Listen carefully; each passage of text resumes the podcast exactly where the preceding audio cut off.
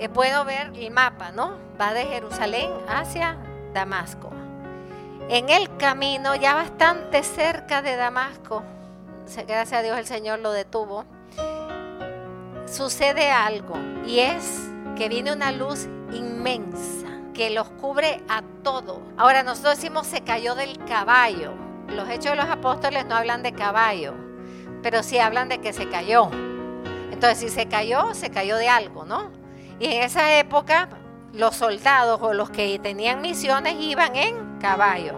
Él se cae y empieza a estar envuelto en esta luz inmensa. Ahí nos vamos a quedar.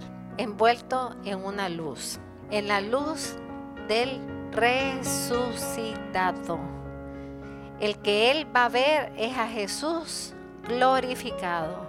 Glorificado con las llagas en su cuerpo y en su costado. Pero quiero regresar, antes de seguir con esto, a que entendamos que San Pablo es un hombre de corazón universal y de cultura universal. Por eso llegará a decir en, en Galatas 3, por eso cuando uno va uniendo las cartas se va dando cuenta por qué lo dice. Cuando él dice, ya en Cristo no hay judío, ni griego, ni esclavo, ni libre, ni hombre, ni mujer. ¿Está diciendo que no hay diferencia entre hombre y mujer? No, por si alguien lo coge ahora, ustedes saben.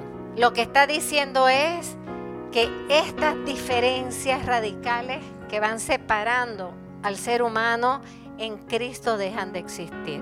En Cristo ya todos somos uno en el Espíritu, en la fe, en la comunión con Él. Claro que todas estas opciones eh, influyeron en sus opciones y en sus compromisos y se consideró siempre a Pablo como un, hombre de tres culturas. Ahora, este hombre de tres culturas tenía al mismo tiempo un celo ardiente por la ley de Moisés. Y por eso es que va a Damasco. ¿Cuál es tu encuentro con el Señor? ¿Cuál ha sido tu camino a Damasco?